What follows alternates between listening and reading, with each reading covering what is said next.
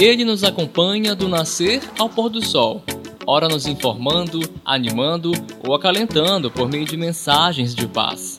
O rádio já ganhou o título de nosso amigo de todas as horas. Mas o rádio não se faz sozinho. É necessário a expertise e a voz de diferentes profissionais. O comunicador Jorge Carlos é um exemplo. Santareno, conhecido pela voz marcante e as opiniões incisivas, Jorge Carlos tem 60 anos e leva na bagagem 42 só aqui no rádio em Santarém. Nesse podcast, ele lembra o passado de como era fazer rádio aqui na cidade e destaca as responsabilidades de quem está à frente do meio.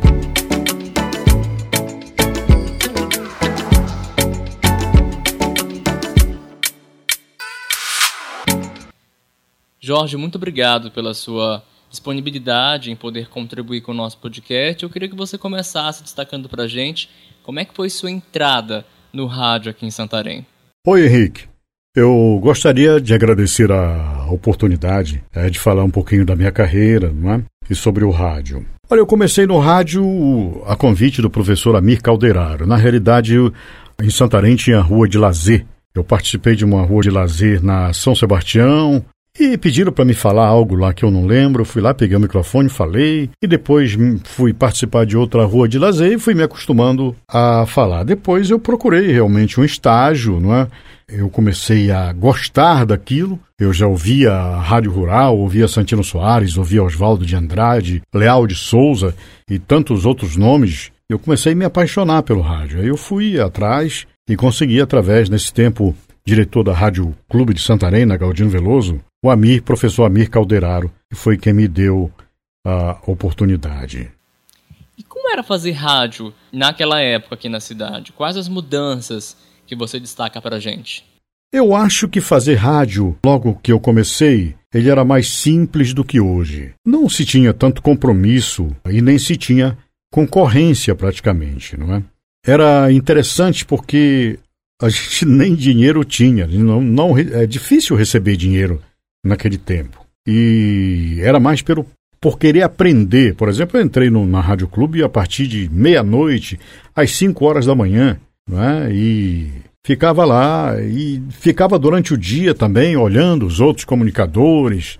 E foi muito bom, porque os grandes nomes do rádio, eles passaram pela Rádio Clube de Santarém, ou quase todos, né? Se eu não me engano, o Edinaldo Mota ele não passou pela Rádio Clube. Mas a maioria, como Euládio Belisário, hoje Mário Belisário, o Mário Belisário hoje trabalha na Tupi do Rio, já foi do Sistema Globo de Rádio, não é?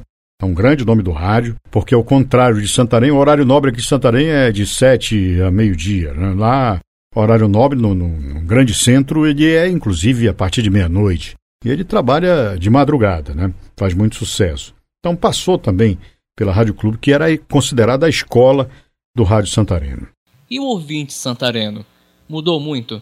O ouvinte hoje ele tem mais conhecimento, às vezes, do que o programador de rádio, programador musical. Eu, por exemplo, sempre fiz a seleção musical dos meus programas. Hoje o ouvinte, é justamente por ter Spotify, por ter a internet, ele tem um conhecimento musical melhor, apesar de que às vezes você tem que também adivinhar, não é? O ouvinte liga para você e diz: Eu quero a música da novela tal, que era do personagem tal, não é? Ou então quero uma música do Top Gun, é? eu quero a música do 007, e você vai ter que se virar, não é? Muitas vezes você consegue decifrar, ouvir, é, atender o ouvinte, outras vezes não. Então é por isso que eu procuro, inclusive, pesquisar música. Eu pesquiso muito música e rádio, porque você tem que conhecer uh, o veículo que você trabalha. Tem gente que trabalha em rádio, desculpe, desculpe a crítica, que não, não sabe absolutamente nada sobre o veículo. Não é?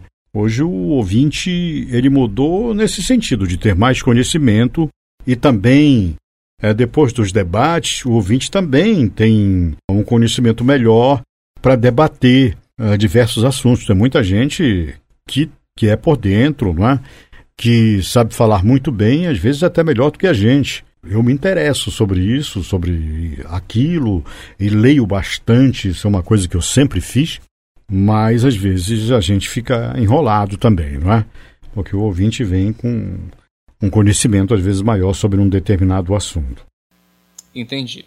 Além de ser conhecido pela voz potente e singular, você também é conhecido pelas muitas opiniões incisivas que você costuma fazer sobre os diferentes assuntos.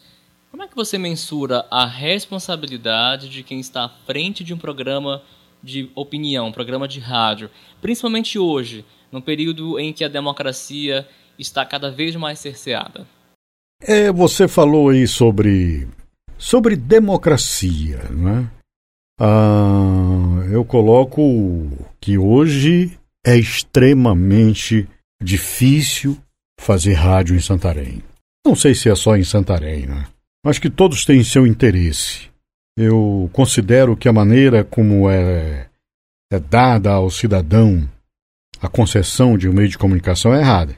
Geralmente tem um padrinho político. E esse padrinho, ele às vezes, ele acaba por até mexer na grade de programação da emissora. Essa é uma realidade que muitos não falam, não gostam de falar, mas é verdade. Alguns não, eles são padrinhos, eu conheci vários. Aí é que está o grande problema. A liberdade. Quando é te tirar da liberdade, quando você é censurado, aí acaba é, por lhe prejudicar.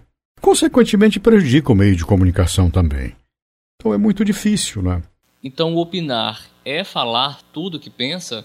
Olha, eu já paguei caro, sei que ainda vou pagar, mas eu gosto de falar o que eu penso. Antes de falar, é claro que eu procuro me inteirar do assunto e tenho a minha opinião formada, porque, na realidade, geralmente o que vai para o ar é a opinião da emissora. É a opinião da emissora, não a opinião do comunicador.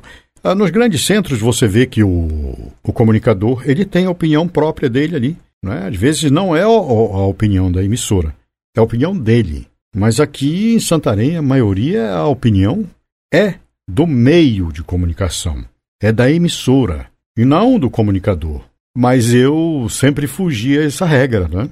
Claro que às vezes seguindo as orientações da emissora, mas outras vezes não deu para segurar e eu não tive pena de falar o que eu tinha que falar, enfrentando inclusive poderosos de Santarém.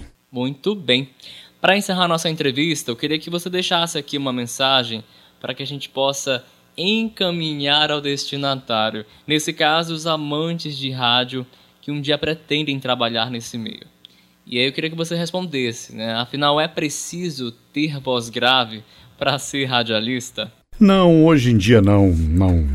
Anteriormente existia essa exigência de uma voz grave e tal. É claro que ela contribui, é? Se você souber usar. Tem, tem gente que tem voz grave, não sabe usar. Tem voz bonita e não sabe usar. E tem gente que tem uma voz, é, vamos dizer assim, sem os graves, médios e agudos certos, né? A minha é mais médio, ou, ou tem um som mais médio, do que grave e agudo. Mas tem gente que se destaca com uma voz que você pode dizer que achar que não é legal, mas ela sabe colocar a voz dela. Porque não adianta você ter uma voz bonita e não saber colocar aquela voz bonita. Por exemplo, eu tenho uma característica de, de ler, vamos dizer, apresentar jornal, a minha maneira. A minha maneira de apresentar um programa é outra maneira. Tradução de música eu faço de uma outra maneira. Eu já gravei cinco CDs com mensagens que eu tenho espalhado pelo mundo todo. É que é uma outra maneira interpretar aquela mensagem. E eu tenho uma coisa comigo. É, se não me arrepiar o que eu gravei, não valeu a pena, não tá legal, mesmo depois de 42 anos de profissão. Uma voz legal, ela vai soar melhor no seu ouvido, é claro, mas hoje ela não é imprescindível para trabalhar em rádio. Né? Olha, eu diria para você que gosta do rádio, ou você que pretende é trabalhar em rádio, que você tenha muita força de vontade. Procure ouvir os grandes comunicadores do Brasil.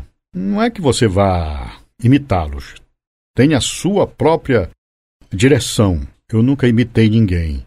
Então procure conhecer, você que quer trabalhar em rádio, é conhecer o veículo. Procure ler muito, não é? Essa é uma característica. Aprender a ler. Você não precisa ter uma voz bonita, mas se você souber ler, realmente já é 50%. E tenha força de vontade. Né? Ah, não baixe a cabeça diante do que vai aparecer, das censuras.